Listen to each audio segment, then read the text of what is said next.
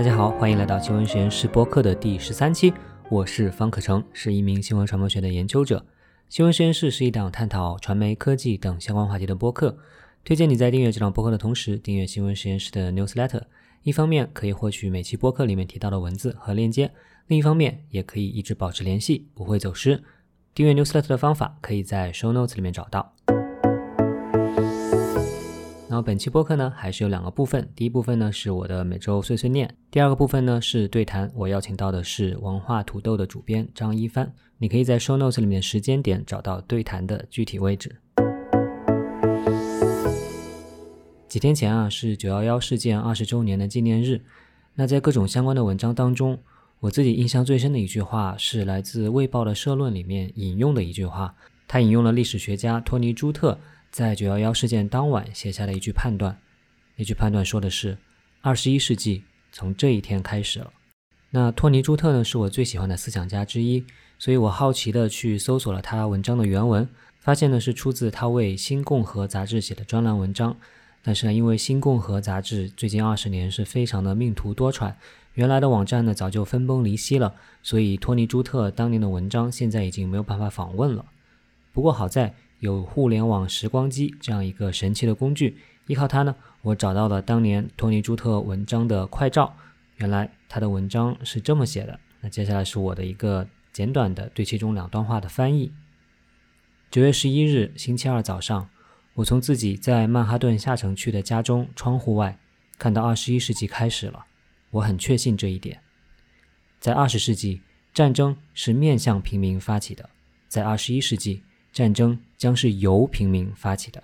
那将是终极的基于信仰的行动，不需要枪，不需要坦克、战舰、飞机、大炮，就像其他基于信仰的行动一样，它也会越过传统的国家。它需要的一切就是制定计划以及愿意为自己的信仰去死的决心。其他的一些东西，机器、技术、目标，都将由战争的受害者，也就是公民社会来提供。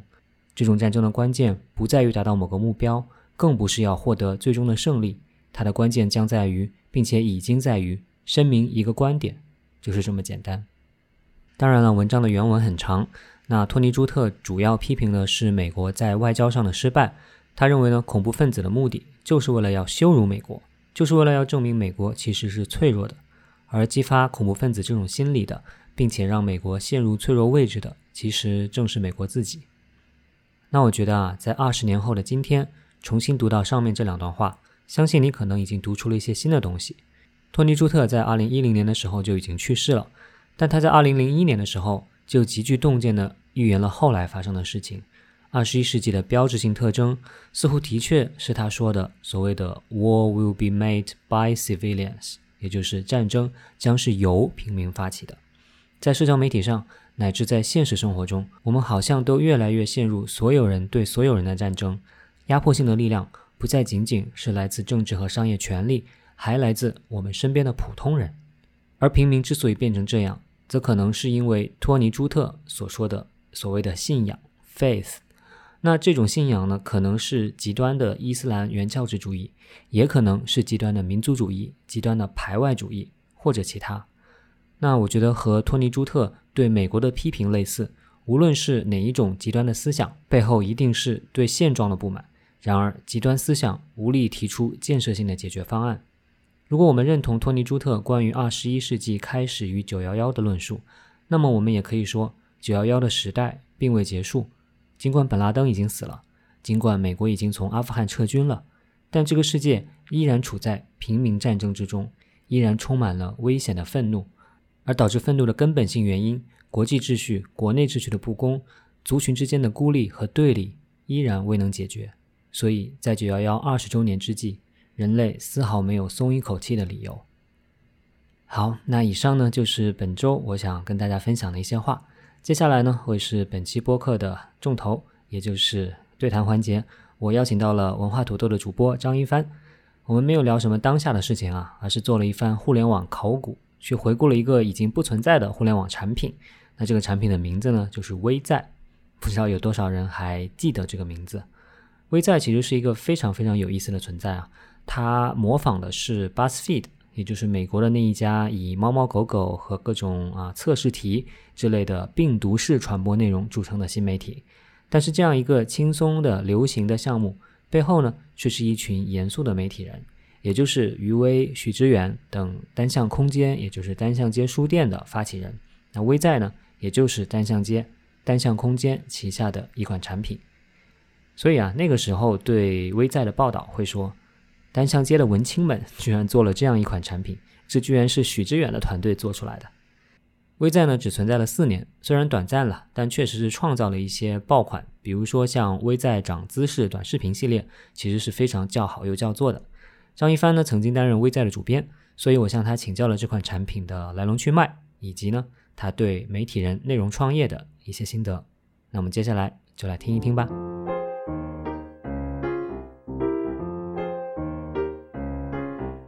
嗯，欢迎来到新闻实验室播客。那今天呢，我请到了我的老朋友张一帆啊，熟悉播客界的朋友可能知道啊，张一帆是文化土豆这个播客的主播了。那我自己呢，也曾经参与过文化土豆的录制，所以我现在有了自己的新闻实验室的播客呢，也就把他请过来啊，做一个串台了。那啊，今天呢，我想跟张一帆聊的是一个，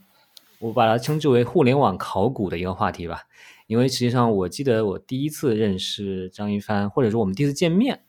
我印象中其实是在北京某一个冬天，然后当时他正在负责一个网站，叫做微在。我不知道，我我相信可能百分之九十九听这个播客的人可能都不记得，或者是说啊呃没有听说过这样一个啊微在这个网站了。我的猜想啊，呃也许有人知道，那知道的话，那真的是就需要在留言区里告诉大家了。所以我今天想跟他聊一聊这个考古一下微在这个网站的一个历史，并且从中。观察一些传媒和互联网行行业的一些问题吧。呃，一帆，你要不要先简单的自我介绍一下？方克成好，那个新闻实验室的听众好，我是第一次见你，其实我在呃彭博商业周刊，你你有来拜访啊，但可能不是专门拜访我，但是就被经介绍认识了。嗯，然后啊，对，还有一个就是准确的来说呢，微赛不是一个网站，它是一个产品。我我觉得这个，如果我们是在互联网内容考古的话，这个 terminology 应该是它是一个对很重要的很重要的纠正。对，要不你就顺便说一下你之前自己的一个这个经历吧，特别是在传媒行业的经历。好呀，我其实。之前在进入传媒之前，做了一段时间的四大，然后做了一些呃，就是财务的工作，大概有五六年的时间都在伦敦。在这段时间里，包括更早之前的大学，我有在北京的媒体实习，然后你大学学的是什么？就是我学的经济和法律。嗯，呃，然后那段时间实习也有写东西，呃，当时也有一个很早期的。在国内的一个也 也算是一个产品，但其实是一个兴趣小组的一个博客，叫《思维的乐趣》。然后，呃，那个地方大概有不到十个呃写作者吧，或者是博主在一起共同创作，有一点像一个很小小版的端或者是 Medium。在当年，其实那个东西，我觉得是一个那那一群人和那一群人做的事情。和我们之后做的很多事情是，如果要梳理的话，我会觉得可以梳理到那个点上。嗯嗯呃，然后离开伦敦以后，我就加入了在北京刚刚创立的彭博商业周刊，然后在那边我负责宏观经济的编辑工作，然后做了两年之后，就和那一个团队一起去其中的一部分吧，就是说他的负责人的这些团队一起去创立了一个。那个时候叫新媒体，啊，它的新媒体的一个公司，这个公司里推出的一个产品叫微在，嗯，微小的微，存在的在，这样。我为什么说它是一个产品呢？其实就其实那个时候都是媒体人装逼吧，然后就就会说啊，不是做的一个网站，因为确实那个时候是开始做微信号、做 APP，然后做它同时有网站，其实没有人上网站看东西来的，呃。做微博、做视频号，就是不同平台的视频号，这样，然后甚至到后来，就是说它是一家广告公司，或者是创意广告的这种企划公司，它应该是有这么多，嗯，这么多东西，它也也在出产，也在出实际的产品，可能其实也是有想过，嗯嗯，这种描述的话是有一个大概的脉络，但是可能稍微还比较抽象一点。我想其实我们一方面可以去看一个啊，从人员的角度来看，因为你刚才说到思维的乐趣，我记得我上大学的时候其实也会挺喜欢看这样一个，可以说是一个多人博客吧。我自己把给它的定义是，那里面的当然最有名的这样一个作者就是徐志远了，对吧？然后还有一些啊其他的。可能是大部分是不是和许志远之前同时期在《经济观察报》工作的他的一些朋友？对这个网站的，应该说号召者或者是他的产品经理或者是背后的人叫方军，他是评论部的。哎，他也许不是评论部，但 anyway，就是 这是当时那一家报社不同部门正好放在一个办公室，又正好大家一起吃饭的这么一群人。呃，写文章写的多的应该是。有方军，有秦理文，然后可能我也算多，因为是学生。然后前前后后也有不同的人，对老许也在里面有写东西，他肯定是就是说不是以数量取胜的，对吧？嗯。是，其实我觉得这个刺猬的乐趣，你说这个脉络可以联系到呢，但是我觉得它本身和后面，特别是微在这个产品的气质还是会挺不一样的吧？啊，其实从啊我当时的观察，以及或许你们其实自己就这么定位的吧，可能在一二一三年的时候开始做微在的是吗？项目是在一三年夏天开始计划的，一三年的圣诞节可能初步有一个办公的空间和团队。但其实他可能到了一四年的春天四五月份，呃，就可能有个半年的备刊的这么一个经历，因为还需要组团队，有技术啊，有这些，所以真正有微在这个名字其实是很靠后的事情了。最开始我们为了简单，就是还是一个中国的拿来主义，就是看到选定了美国的一个叫 BuzzFeed 的媒体，然后希望是借鉴它的这个模式。然后再来本土化来做的，嗯嗯，对，是的，你提到了 Buzzfeed，确实就是啊，Buzzfeed，如果大家不了解的话，它是美国的这样一个，也是算一个啊很很经典的新媒体产品吧。那他本身他自己出名。主要是因为他做这种所谓的病毒式传播的内容啊，包括一些比如说猫猫狗狗的图啊，包括一些测测你是某个电影里的某个人物的这种测试题啊之类的。所以这个东西和我们刚才说到，比如说思维的乐趣里面的这些比较稍微比较长、比较严肃的博客文章比起来，那确实是我觉得是非常不一样的气质了。根据你的理解，为什么这样一批这样一批这个啊知识分子？会希望来做这样一个啊，看上去非常轻松轻巧啊，甚至是说非常非常流行的这样一个一个项目呢？就首先我我肯定不算知识分子，所以这个而且这个这个 这个词有一点奇怪。我觉得就是呃游手好闲，或者是说做媒体人吧，就是呃记者，我觉得还是这个比较中中规中矩的称号好一点。我感觉这一这一群人的共性还是对于媒体本身。呃，以及对于行业、对于创新是有兴趣的，所以在博客这个形式出来的时候，可能那个时候有很多论坛啊什么样的东西，可能他们这一群人就想在这个空间里做一个稍微呃稍微可能所谓头部的一点的东西，或者是个人化、个人色彩强一点的东西。这个东西本来也是副业，因为当时这些人。都同时，先是在报纸，就是所谓那个时候中国还有一些独立媒体，然后，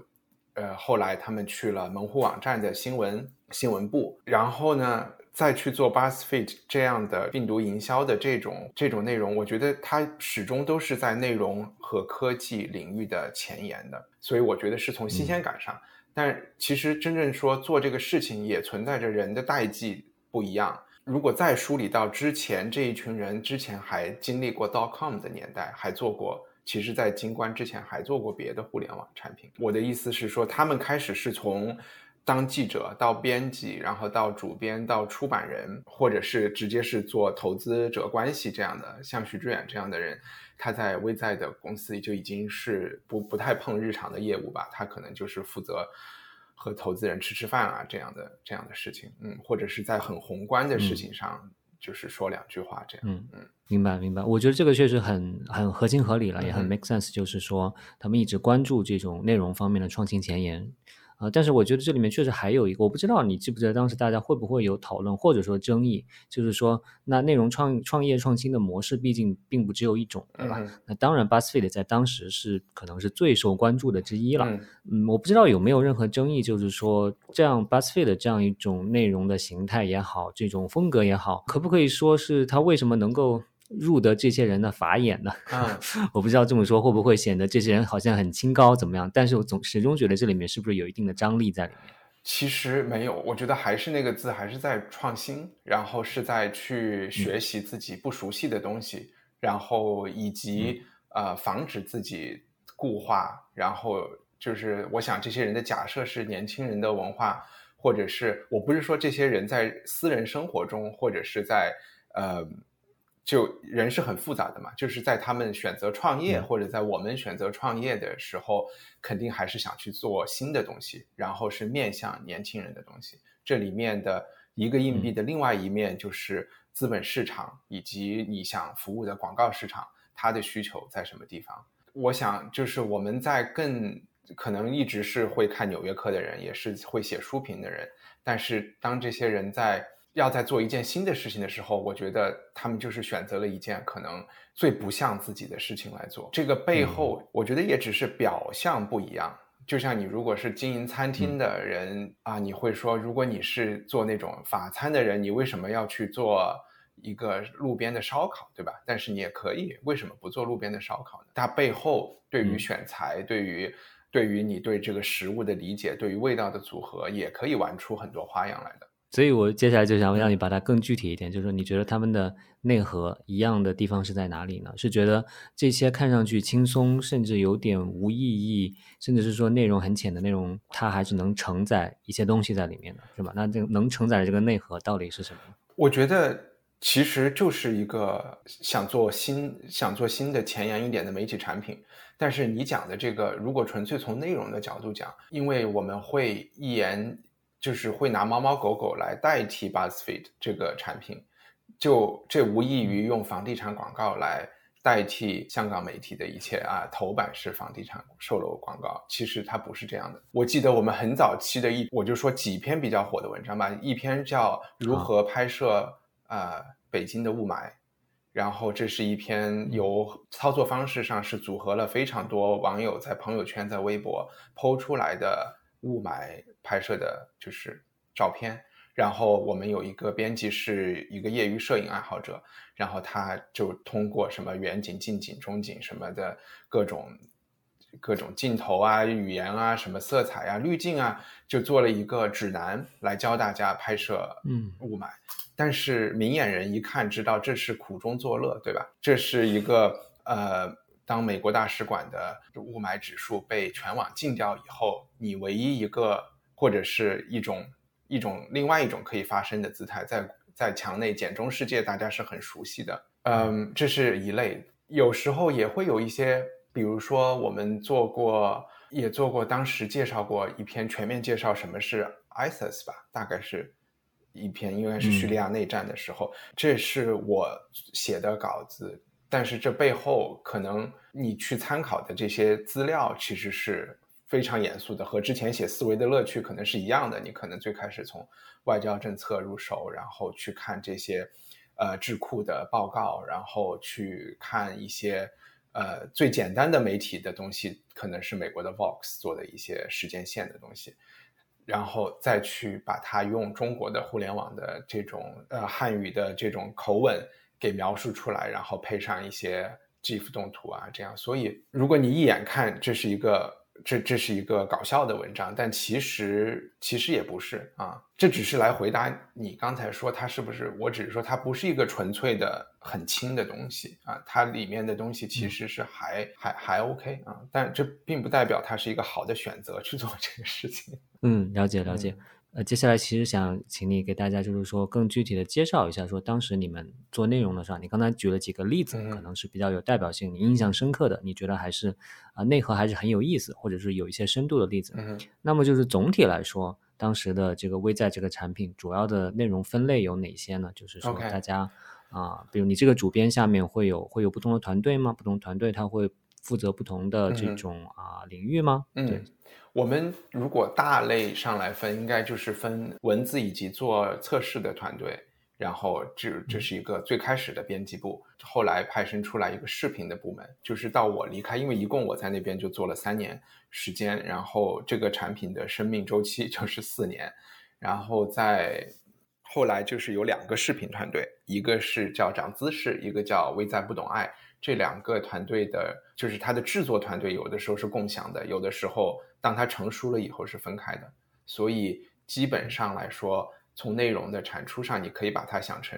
三个团队吧，就是一个是做文字的，一然后两个做视频的，是负责三个子产品这么的感觉。那比如说文字方面，它会有，比如说你说一个媒体产品里面，它自然会说更具体的分类啊。那你们的文字，比如说选题之类的来源之类的，我们在产量比较高的时候，这个也和其实说你的产量，我们大概可能在二十来篇，三十二十到三十篇。然后可能有十个编辑，对，一个编辑是一天做两篇，大概是这样的感觉。然后这两篇里，应该是有一篇是属于说的好听一点叫 repurpose，然后说的不好听一点就是搬砖或者是编译或者是直接抄一些东西，里面肯定也是有一些汉化和本地化的一些操作在。直接原创的东西就更多的是接，就是做中国国内的内容多一点。然后每个人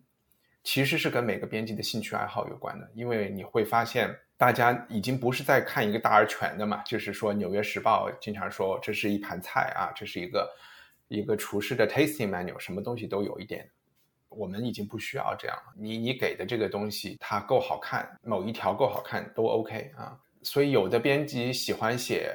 港台有的喜欢关注豆瓣，有的喜欢像 Reddit 煎蛋这一类的这一类的内容，有的人喜欢看美剧，其实就是这样。所以在开编辑部每天早上开会的时候，每个人会报两个选题，呃，我们就过一下这个每个人的选题，它的点在哪儿。然后这里面确实会涉及到你说的利益的这个东西，就是这个东西，也许你可以很大方的说这是一个纯粹的放松、搞笑和娱乐的，或者是一个。美图美图帖啊，我们可能那个时候会说，但有的时候，如果它背后是有一定的，就是说隐藏的 信息，那这个也是会在编辑开会的时候说，我们为什么觉得，呃，你为什么想做这么一个稿子？你这里面要表达出来的思想是什么啊？但我们不会用政治来来说，哦，这个东西是是一篇反美的文章，这个东西是一篇亲美的文章。不是用这个来划分，而更多的是，而更多的是用情绪吧。就是说，这一篇文章它表达的是一种什么样的情绪？因为就是研究研究 viral 呃传播的人也会用这样的方法论了。就是说，呃，猫狗帖是一种哦这样的情绪，然后有的假新闻可能是另外一种是一种情绪。就是你去讨论，有的东西是为了显示逼格，它也是一种情绪，对吧？然后。呃，比如说春节的时候，去谈论一些我就是想单身啊，我就是七大姑八大姨就很讨厌啊，这又是一种情绪。嗯，没错，这个是很重要的一点了。就是我记得 BuzzFeed，我不知道我很久没上过他们的网站了，但是我记得他们确实是按照这个情绪，什么哈哈呀，或者 angry 啊，或者是来来分的这种。嗯，那你们当时是也是直接借鉴了这种 repurpose 了这种分类方式是吗？这个可能更多的是从产品的那个平面设计上是有啊，但是文章可能没有那么，嗯，没有那么类型化的厉害，就是它还是种类会比较多，有的事情是介于哈哈和呵呵之间的。实际上，关于情绪促进传播这一点啊，这几年关于假新闻的讨论中，最其实被研究发现最多的就是假新闻，它更多运用的是一些负面的情绪。比如说让你愤怒啊，让你失望，这种是最能够去刺激大家的分享转发，刺激你的情绪的啊。但是其实想一想，微在或者 BuzzFeed 的内容，或许啊正面情绪相对会多一点。你会有这样的判断吗？如果我们就是非常简单的分正负来看，嗯，对。在这你讲到这个分享转发之前，就我们还会注意到一点，就是中国人其实嗯是。在朋友圈分享转发是相对慎重的，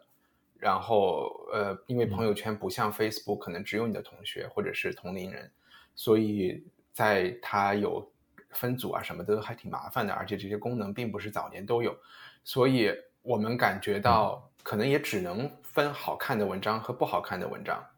然后不一定，嗯，就是说好看的文章不一定会有很多人转发啊，就是你纯粹从编辑上来说，你会看到为什么这篇文章很好，但你不好意思转发。当时我们可能会感觉到的一点就是我们的幽默感和表达出来的东西不一定是家长喜欢的。然后，所以很多人可能不愿意转发。为什么说是家长？就是因为朋友圈里有家长吧？啊，就是说有有长辈啊。呃，你说 BuzzFeed 比较强调正面程序，我这个我可以认同，因为我觉得没有广告，有客户会愿意和特别负面的情绪联系在一起。所以，纯粹从呃卖广告的角度讲，这是这是对的。但是，往往在中国的社交媒体上。嗯，那个情绪是是有一点酸的啊，就它不是不是甜也不是苦啊。那呃，我我再问细一点的问题啊，就是比如说你们的这个是不是内部如果有像编辑守则啊、style book 之类的东西的话，嗯，那你们会规定啊，比如说一段的文字不能超过多少啊，一篇文章必须图比文字多多少，有这种具体的规定吗？有，但是也没有啊，就是其实文字的长度没有规定，整篇整篇的我们。也做过 listicle 的呃书评，可能很长很长的，嗯，要看要看二三十个小时，呃二三十分钟，可能里边有上百张图的也有这种，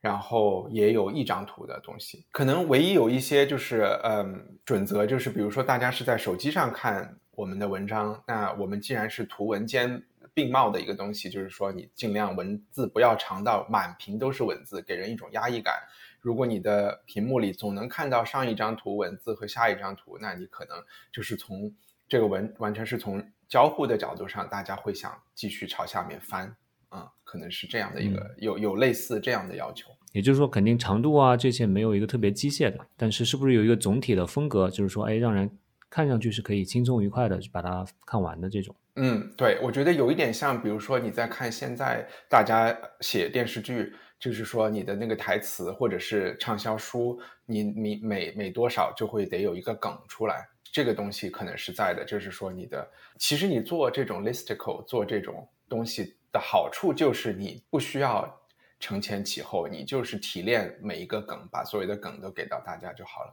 嗯嗯，也许你需要解释一下什么是 listicle。listicle 就是现其实现在已经被央视或者是被宣传机构已经广泛使用了。就是十大美国的罪状啊，就是这样的呀啊，十大理由证明病毒是美军实验室出来的，这这种，就这是我们，当然这跟我们没有关系，这这是整个媒体都都都是这样，可以说是巴斯韦的发明的啊。当然，我觉得发扬光大，上上帝就有十诫，所以这个东西好记是那个有有一个人写过一本书啊，On Battle Echo 写过一本书叫 The。Infinite List 之类的名字，大概无尽的清单，这么一个大概是这么一个意思，里边就隶属了呃文学史、人类史上的各种各样的清单。这这本书是我们在备刊的时候就有看的，所以 所以我觉得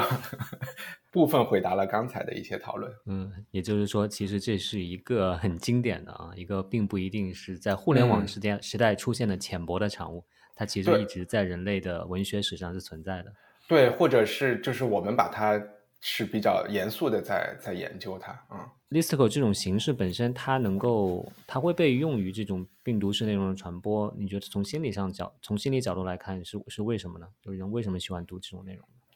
我觉得是新鲜感啊，其实现在不一定了，所以每个人在每不同的年龄阶段，他可能喜欢的东西不一样，他在工作很忙的时候可能是需要这种。直接的东西，然后甚至有很多服务帮他提炼非虚构的，像 Blink 这样的产品。有时候整个社会和舆论或者是媒体，它也有潮流，在个人和产业和社会的情绪某种天时地利人和的时候，你就会发现，哇，铺天盖地都是 listicle。但是这个东西是可以来也可以去的啊。我我觉得现在对我个人来说，它去了。但是我不知道，也许在其他的地方这个事情还很火。我觉得，尤其是现在的互联网算法出来以后，已经不存在真正的所谓的微博热点这种东西，对吧？因为它通过用户标签，每个人看到的都是个性化的热点了。嗯，我已经不知道 现在有没有什么东西是真正意义上是火遍的啊，它是可能已经是一个很长尾、很长尾的市场。你刚才说到当时可能有十个编辑做这方，比如说文字方面的，那他们都是非常非常年轻，刚毕业的大学生这种吗？呃，我还有副主编不是，呃，副主编高高也是现在文化土豆的我们合作的一个主播，做呃，他其实媒体经验和我比我还多啊，然后其他的作者一般是大学或者是研究生毕业的第一份或者第二份工作。你刚才说到另外一类就是测试了，其实我挺好奇，这个测试这种东西是怎么怎么做出来的？就是它的这个结果是随机的吗？还是真的是有什么逻辑在里面的？有一定的有一定的逻辑啊，然后这个东西其实不值得分享，很简单啊，就是你是无非就是你选了就和 A B C D 和那以前杂志上不就有很多你做题做完了以后再把那个杂志翻过来看答案嘛，就差不多啊，就是这样的。以只不过以前你要自己去记，我这道 A 这道题选的 B 写在一张纸上，嗯，在这个上面他就把它给完全给记，就是手机算法在记。呃，然后以前是文字的题目、文字的答案，那现在可能就是图像的题目、图像的答案，就可以更嗯白痴的就可以，就是或者是。但是你说的嗯这种翻过来看答案的这种东西，它更多是一种智力题，你说填数独啊，或者是填字游戏啊什么之类的。但是测试更有点接近于心理测试，所谓的啊，那种翻过来看答案的也有心理的，就古时候也有其实也有的，嗯。古时候。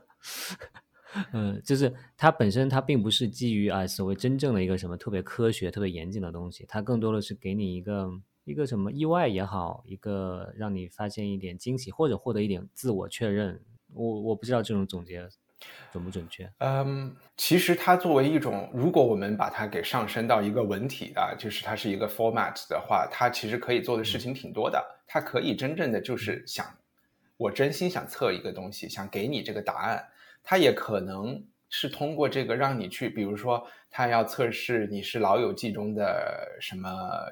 家具，甚至啊，它可以给你看一堆图，看了这堆图以后，你其实整个的体验是一个怀旧的体验。你是觉得啊，我记得这个场景，我记得这个场景，它有可能是这样的一个东西，或者我可以做一个测测什么是假新闻啊，然后这种、嗯。这种题可能《纽约时报》也会做，或者他会给你一些，你就会发现，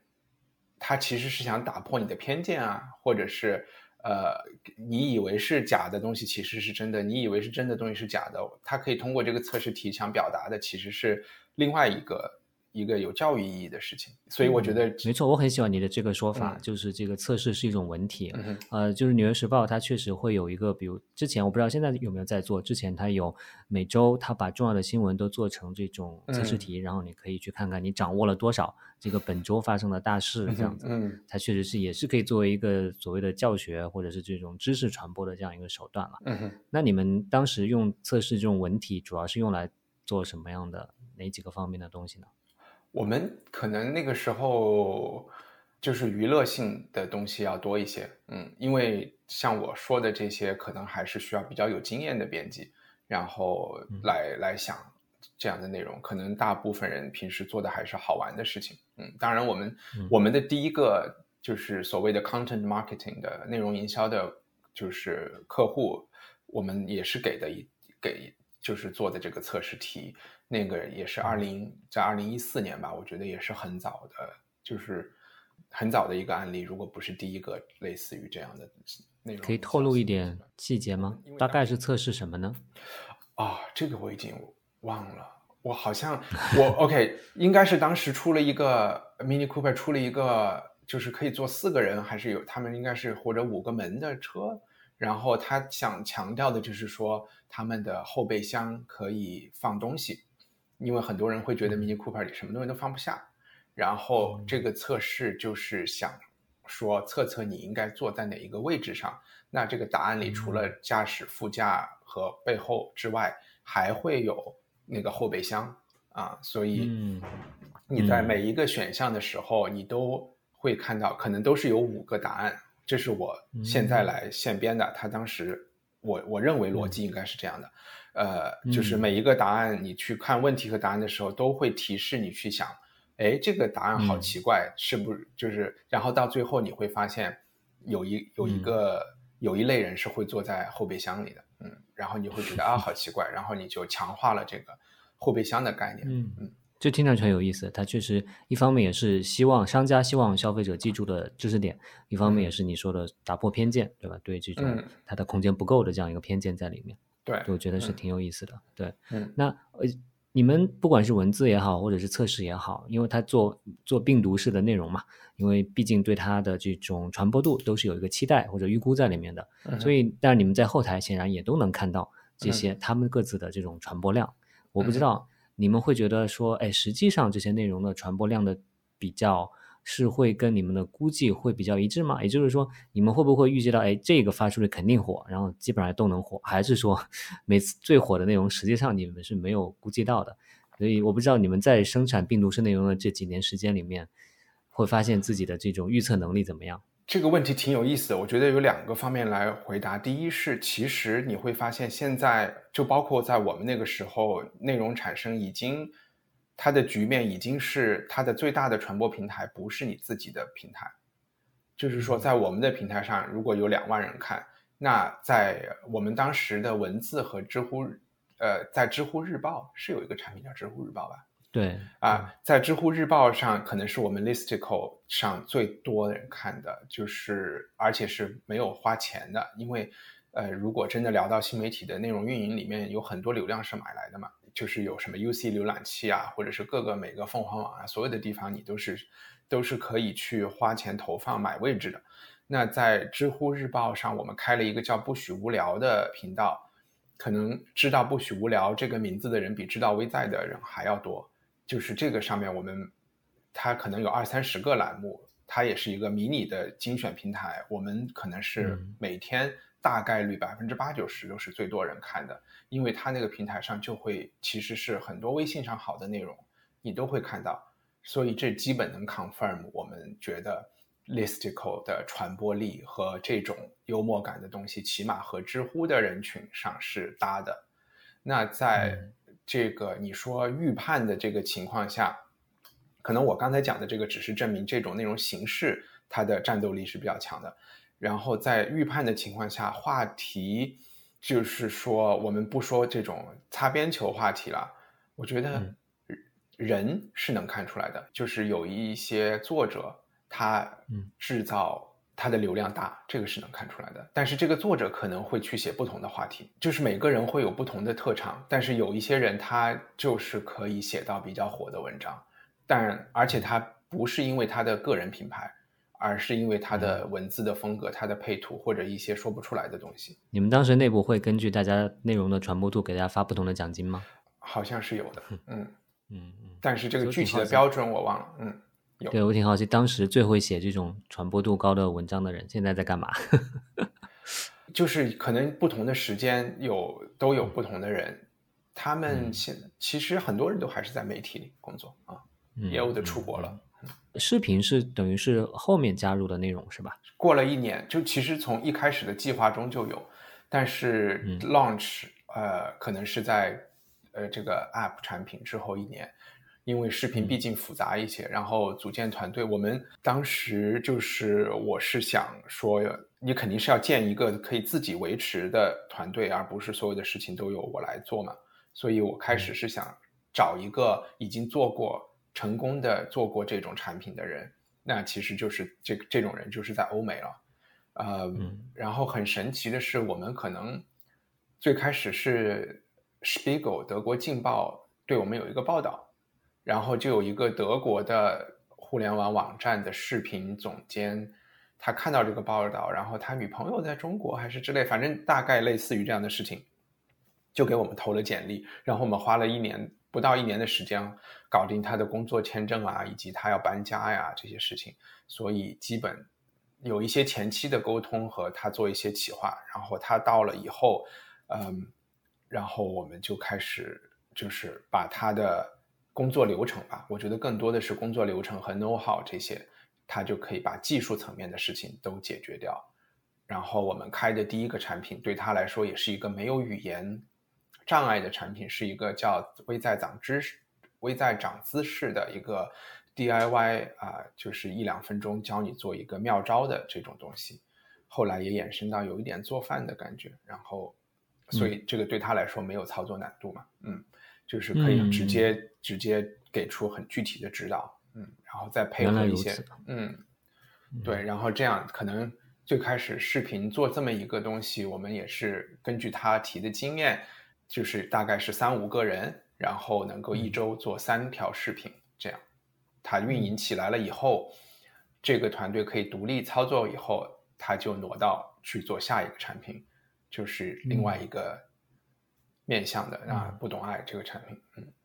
嗯嗯嗯。就是你们的这个是，你说到这个啊，长姿势这个产品，我就回想起来，真的是非常的精良了。我觉得这里必须回顾一下，就是那是比如说一五年左右时候的互联网的视频氛围，跟现在还是完全不一样的，对吧？那时候还根本就没有什么抖音、快手那个短视频，对对对，嗯。对对是的，所以啊啊，包括视频，包括什么像三 G 呃像四 G 网啊也都没有，对吧？那所以其实啊，视频的生产和消费和现在也完全不是在一个量级之上的。对。那嗯，所以你们当时在做这些的时候，觉得当时我我现在回想起来，会不会觉得有点先驱到先烈的 这个啊这种这种定位去了？在一定程度上有，因为。怎么讲？因为我觉得这一就是我们这一帮人做的很多事情，永远都是可能是早的。然后，因为只有早的事情才会激起，呃，一类人的兴趣。然后这一类人他又必定做不了太 接地气的事情，或者，但是长姿势真的是我们这里面所有最接地气的事情。然后其中也得益于，呃，我在把一个架构就是想好了以后，就完全不要管它。因为，嗯，还是只有交给每天在操作的刚刚毕业的人，他们才知道大家想看什么东西，嗯，所以他的成功也其实是得益于大家，就是不要爹啊娘啊都去管他，我觉得才，这这也是所有我觉得就是做媒体管理的人都会要慢慢学会的一件事情。我觉得他在其实是很成功的，从任何比如说得奖啊，然后数据啊，到我我都不记得他有多少。微博号有多少用户？几百上千万啊！当然，这里面，嗯，就是说，在我也不知道是不是全世界都是这样。这里面也有很多事情，就是因为流量嘛。现在，现在我们政府都说流量不是谁都可以有的啊，所以其实流量给什么样的东西，不给什么样的东西，背后都是有学问或者是有它的原因的。那我们能够得到流量，也有它的原因。就不一定，就如果你是自己去做关系，对啊，就是。但是从这个质量上来看，也绝对啊，你啊，你肯定把流量给你们。对对对，你肯定得做一个，就是说基本不会有无可厚非的一个东西在那儿。但是我觉得，就是有有有一些是 necessary，有一些是 sufficient 的条件。啊，就嗯嗯，我觉得现在回想起来，可能真的你们要做 viral 这种内容，这个涨姿势这个产品确实是做到了 viral。我记得当时各种号都在盗你们的内容。嗯 嗯，对对，所以说做早了，可能也包括是说那个时候，包括版权保护啊，其实这方面都做的都这种机制还都是比较比较差的。对，但其实还有一个点就是在广告上，嗯，涨姿势一直不是很成功。然后这也是后来我们做第二个视频产品的时候，做呃不懂爱的时候，就完全去走了另外一条路，就是高度个人化，推出一个个人形象，然后话题有擦边球的感觉，就是所有长姿势不是的事情，然后不懂爱都是啊小众的女权的，然后那个形象是一个很格的，然后长度是长于大家认为。Viral 视频的长度的，然后流量是每我们不去走几百万、几千万流量的，然后我们就是走几十万流量的，然后甚至上百万，我就觉得很不错了。然后反而产品和反而广告和后来的各种就是声誉和广告，在行业内我觉得都是更有效的、更有效的一个产品。嗯。嗯嗯嗯，就是评价一个产品不同的维度了。对对对对对，就是但是可能没有人商听过。业上来看，对对对，对 对，我我当时也是很爱看的，是嗯记得不懂爱是 Alex 主持的吗？还是对对对对，常梦然 Alex，对，嗯嗯所以其实真的回想起来，真的是你们其实做了挺多很好的东西了。所以那可能自然那个问题就是为什么这个产品的生命周期就只有 三四年嗯的时间？第一就是呃那几年新媒体的投资和对媒体这新媒体的估值都太高了啊，就是高到可能微在这个二十个人、三十个人的团队的估值要要一两个亿，再去再融资才你的估值才不会下降，这个是今天看来是明显过高。然后，所以这个对融资上是，当然还有一些股权结构的问题，就这个我觉得是一个很大的硬伤，也是很多互联网产品会面临的硬伤，就是呃，然后第二个原因是在 UGC 和大平台的这个背景下，你做一个其实还是一个编辑啊、就是编辑决策、编辑选择和编辑思想导向的东西，嗯。是没有办法有持续性的，因为当你各种呃鼓励机制或者是广告机制或者是融资的事情都不可持续的时候，你会发现所很多人来找我们谈融资的人都想，因为其实微在是在一个更大的一个公司里面的，都没有人想投这个公司，大家就只想投涨姿势，因为他们觉得他们也不 care 涨姿势没有广告，他们就是觉得涨姿势是一个品牌，是人人都听过的。是一个可以把它的估值搞得更大的一个东西，但是可能内部并没有，当时没有很快的决定，就是说把涨姿势拿出来单独融资，那最后涨姿势的团队就自己出去有别的投资，自己做了，可能也有人想买我们的各种号，你就会发现创作者 Alex 最终也自己出去融资做了，但这个是在之后。每一个这种小的子品牌，它都会活得自己活是其实是更好的，因为它只需要养活这三五个人嘛，我不需要几千万、几百万的估值都不需要的，就我你有一点点钱发发工资，我就可以做下去了。然后我接到的广告几十万、一百万就是我的净赚嘛。但是你接几十万、几几十万、一两百万的广告，对于一个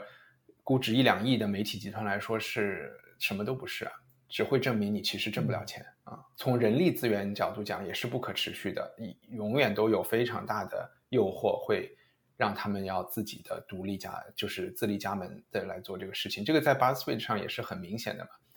一度 YouTube 上很火的视频就是我为什么离开了 BuzzFeed，然后就开一个自己的频道。我刚才说的就是说。呃，内容创作者要去自己做 UGC，是我自己作为一个媒体人感触很强的一件事情，因为我也会真心的鼓励他们自己去做，嗯、而不是在一个大的媒体公司里做，因为我觉得这样有点限制他们的发展和前景。那你自己做文化土豆也算是？我觉得是一个尝试，就是说，嗯，我觉得这个你很。你这个是完全是你的点嘛，就是你会很清楚为什么要这么做。你不在一个大的报社或者是一个工作，你也是要尝试新鲜东西的人。你要在 B 站做视频，要要跳宅舞，然后这些东西肯定不是因为你喜欢跳宅舞，我不排除这个原因，但是它的它肯定是一个很复杂的，就是有各方面因素的事情。嗯，可能。我是一个，我这一代人，我可能既不像许知远那一代人，就是说他们已经活在经典的这种新闻历史的这个这个空间里面，是有制作人、有团队众星捧月的，然后他只需要签个字啊，我写一个导语这样的一个一个存在。然后我也不是一个默默无闻，就是自己在家里跳宅舞的。这么一个内容创作者，但是你就面临着一个你要选择朝哪一边走，可能我会觉得，如果要做，那还是应该就是做自己的，不管是写 newsletter 也好，还是说做一个 podcast 也好，这个东西可能是更有、更不会被淘汰的吧。就是说，这个价值会更多的积累在你做的这件事情上面，而且这个事情是你完全可以控制，然后个人因素、嗯、个人的色彩是很强的一件事情。对。说到结束运营了，那其实回过头去看你自己在里面做的啊三四年的时间，你自己做了这几年之后，会再怎么看流量这个事情呢？会再怎么看病毒、病毒式传播这个事情呢？再包括你刚才说到，这群人实际上是很不擅长做接地气内容的，但是实际上很大程度上也只有真正接地气的内容才能获得最大的传播了。所以你觉得怎么样评价这这些概念呢？我们就是其实微在我离开的时候，我刚才说有很多融资的这些困难，最后其实都是被克服了的。我们是找到了一家新的投资人，然后也是以一个一亿的估值，然后融到资，呃，然后这家公司也可以带来更多的生意资源，然后是在这个前提下我离开的。然后后来发生了什么事情，我我就不知道了。回到你说的这个问题，嗯，我其实不太知道怎么看，因为我觉得和这个相关，比如说你会觉得哇，我们制造了很多很好玩的测试，很好玩的 listicle。但是也许好像，哎，这三四年时间有是会不会有点我夸张的说啊，会不会有点什么异常幻梦的这种感觉，或者是怎么样的啊？还是会觉得哇，这真是一个非常留下了坚实的记忆，这种经历非常给你印象深刻的，就是我不知道你啊，我觉得肯定是更多的是更多的是偏向后者，然后它更多的不是这种啊渲染的这么光辉，而是觉得哇好累啊。然后，呃，好多体力活呀，然后好多，就是觉得很累，然后工作强度很高，嗯，可能会有一个感觉，就是说，人愿意那么高强度去工作的时间，真的是不会特别，不会特别长，嗯。但有时候你看什么美剧新闻工作室，哇，那些新闻编辑每就是每一份工作都找那么高强度的，然后就会觉得不理解啊，嗯。啊，对你说的记忆是这样，但是当时让我我我想起两个相关的，可能没有说的，就是在这一段经历后得出的一些收获，或者是经验，或者是整个行业现在大家都看到的。第一是就是算法广告肯定是完胜传统的广告模式。我们当时希望尝试的这种呃内容营销，它还是属于一种 labor intensive，就是特别累、费力不讨好的工作啊。虽然我们我们其实做的内容营销有得过，就是 Cons，至少叫什么金狮，反正在卡在法国，呃，戛纳每年的广告奖，我们有得过一次银奖，有一个项目。然后，但这些都嗯也并不重要，因为其实最后还是 Facebook 和 Google 现在的算法广告，他们能更精准的画给你画像，所有用 Instagram 的人都会知道，每一个给你推的广告，你都好想买，好想收藏。呃，这是这是一个，另外一个就是说，媒体的生存要靠 subscription，对吧？这个也是你我都都明白的。然后接着就是卖课卖 merch，这个是 YouTuber 已经为大家印证出来的。然后大的媒体，FT，然后 Guardian、New York Times 也是很成功的，就是说做收费墙。嗯，所以有一段记忆，就是说当时我们是处于这么的一个尝试的阶段，因为在那个时候。未来是什么样的都不清楚。那我不知道，可以从你刚才说的这种付费模式，包括这种啊人工的这种广告，肯定不如算法匹配的广告，是不是可以总结出来一个，就是说可能，嗯，去追求流量，它本身可能并不是一个最好的，起码是最适合于、最有效率的，适合于支持这个内容生产的模式。比如说，我是一个新闻产品，我我不知道我怎么追求流量，因为现在的流量是在其他的平台上的，他推不推荐你是有他自己的逻辑的，这个东西其实不由你追求。如果你感觉你自己在做一件追求流量的事情的话，你其实是在免费的为那个平台打工，嗯，然后那个价那个流量的价值是沉淀不到你的品牌上的。我完全不 care Facebook 视频给我推的东西是谁做的。嗯，所以我觉得，对。但是，比如说，呃，在 YouTube 上面呢，我可以想象说，呃，如果你是一个做 Vlog 的人，是有一些事情是可以追求流量的，就是说我我我分手了啊，我出柜了，这种肯定可以给你带来一些鸡血流量。但是，我就觉得我们在聊的媒体产品不是这种，但我我不是觉得那种没意思啊，我觉得那种很有意思。只是恰巧不是我们今天聊的话题那可不可以很简单粗暴的说，你现在在对做这种互联网上这种传播度高的，甚至病毒式传播的内容，丧失兴趣或者信心了呢？其实以前我一直就是把它当一个工作做啊，所以如果有一个人要砸五千万给我说你要做一个高流量产品，我觉得我也愿意去以现在可能最前沿或者是最不着调的方方式来做一个尝试，这是没有问题的啊。我觉得有人愿意做这样的，就是说有人愿意出钱做这样的尝试，当然是一件很好的事情。如果纯粹是出自自己，就没有兴趣去做。对对对对对。这个啊，微在的这个模仿对象 BuzzFeed，其实它可能没有之前那么火了，但是也一直存在着。特别是他做了一个 BuzzFeed News，是比较做严肃内容的，然后啊还得了挺多的新闻奖。嗯，所以虽然他为什么得新闻奖的，我们也不能说。对对对，是的。所以你你你还会关注 BuzzFeed 吗？你怎么看 BuzzFeed 近几年的发展呢？其实他会走到我的视野里，还是会因为他的他的突发新闻的东西啊。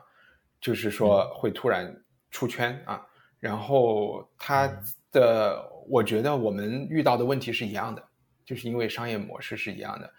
嗯，它的问题肯定有，就是估值过高的问题，肯定有人员，就是人力资源在这个模式，在 YouTuber 在 YouTube 的背景下，你怎么能够留住人才的问题，然后相比之下，你就。你会发现啊，还是在 YouTube 上做更赚钱。那 YouTube 上做红了以后，别人为什么不自己做？其实就是一个，就是一个这个问题了。就还是一个结构性的因素，其实限制了各家这个成建制的这种媒体机构对它的这个发展。对，所以作为风投的人来说，就是为什么要投内容团队？我觉得只有你就导致可能只有情怀和兴趣的这种产品。可能在小圈子里它是有效的，反而其他的大更大笔的钱就直接去投谷歌和 Facebook 好了。你刚才提到微在是在另另外一家公司里面的，这家公司就是单向街吧？这家公司的另对它反正这个这个公司里有一半是书店，有一半是新媒体，就是呃